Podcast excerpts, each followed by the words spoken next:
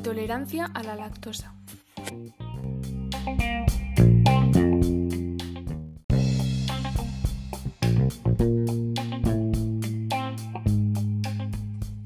Para comenzar, veremos qué es la lactosa. La leche y los lácteos son un grupo de alimentos muy completo y equilibrado, cuyo consumo se recomienda en todas las edades de la vida, ya que aportan proteínas de alto valor biológico, grasas, vitaminas, lactosa y calcio. La leche y derivados lácteos, como el queso o el yogur, son el grupo principal de alimentos para cubrir las necesidades de calcio y vitamina D. Entre los múltiples componentes de los lácteos existe un azúcar, que se denomina lactosa. Por lo tanto, la lactosa es el principal azúcar de la leche y derivados lácteos, ya sea de la leche de vaca como de otros animales. Cada 100 ml de leche hay 5 gramos de lactosa, este contenido de lactosa es básicamente el mismo en la leche entera como en la desnatada, independientemente de si es de vaca, oveja o cabra. Cuando tomamos lactosa, esta es degradada en el intestino gracias a una enzima llamada lactasa. Esta enzima desdobla la lactosa en dos azúcares sencillos, la glucosa y la galactosa. Estos dos azúcares son eficazmente absorbidos en el intestino delgado.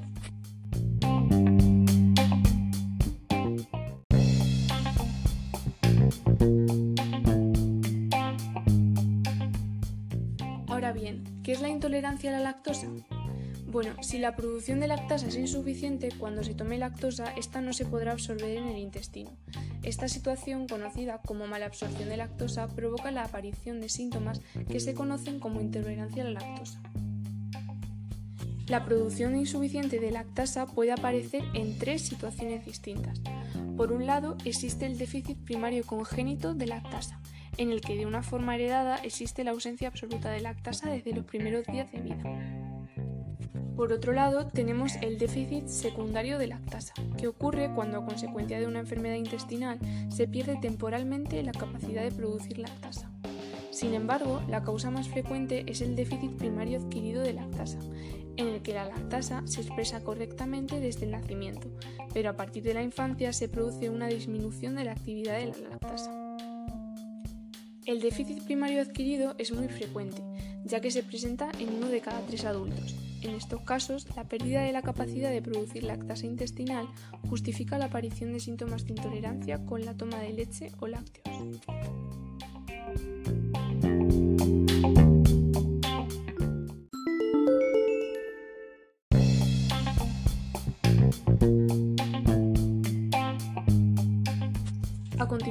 Veremos las molestias que causa la lactosa. En condiciones normales, cuando tomamos lactosa, está degradada por la lactasa intestinal, lo que permite su correcta absorción en el intestino. Pero si por cualquier motivo la producción de lactasa, intestinal es insuficiente, al tomar lactosa, esta no se digiere correctamente y se fermenta en el colon, provocando los síntomas de intolerancia. Los síntomas de intolerancia a la lactosa dependen básicamente de la cantidad de lactosa que se tome y también de la actividad de lactasa intestinal que exista. Si se ingiere más lactosa de la que puede digerir el intestino, se desencadenarán los síntomas.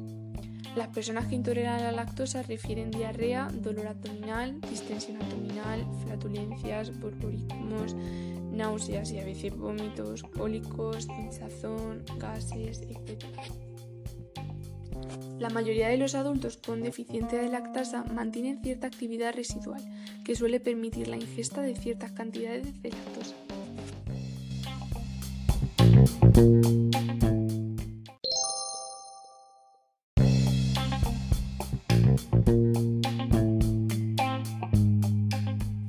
Ahora veremos cómo se diagnostica. La intolerancia a la lactosa puede sospecharse mediante el reconocimiento de los síntomas y su relación con la toma de leche o derivados. En ocasiones, los síntomas son atípicos, como náuseas o cefalea. Por ello, es recomendable confirmar la sospecha sintomática mediante las pruebas de absorción de la lactosa. Existen numerosas pruebas para medir la capacidad absortiva de la lactosa, siendo las más comunes el test de la gaseosa en orina, la prueba de la tolerancia a la lactosa y el análisis de la biopsia duodeno, aunque la más difundida es el test del aliento de hidrógeno. La prueba del test del aliento de hidrógeno consiste básicamente en la medida del hidrógeno exhalado en el aliento, después de haber tomado una cantidad preestablecida de leche o lactosa. Si la excreción de hidrógeno en el aliento aumenta, traduce a una mala digestión de la lactosa.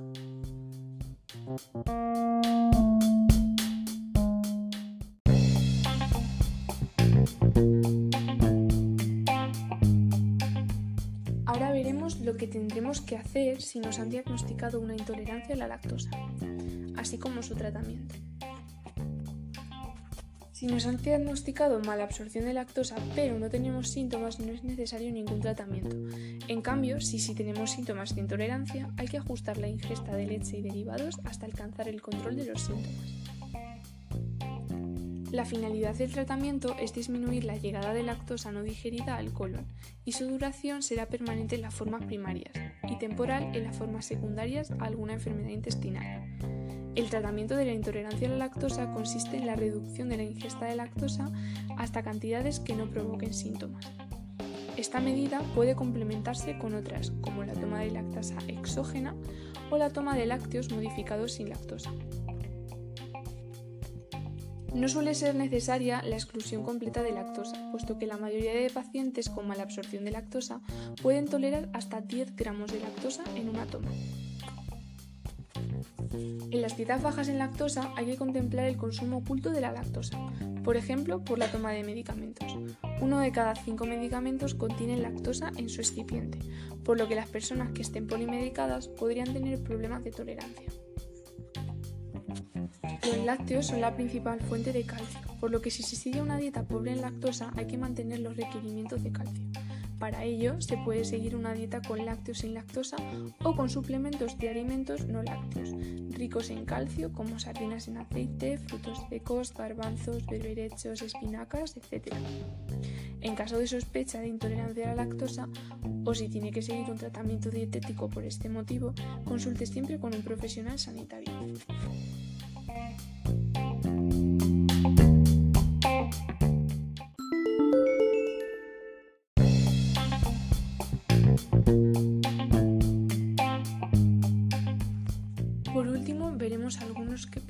Que pueden contener lactosa y que por tanto deberíamos restringir si tuviéramos este tipo de intolerancia.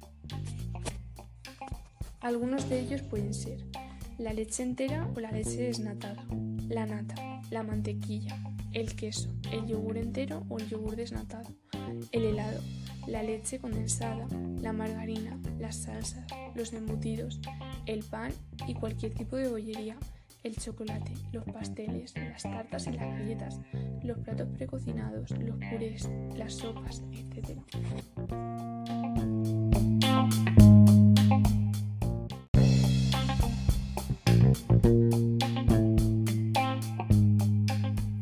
Y hasta aquí el podcast sobre la intolerancia a la lactosa. Espero que les haya gustado y muchísimas gracias por escucharme.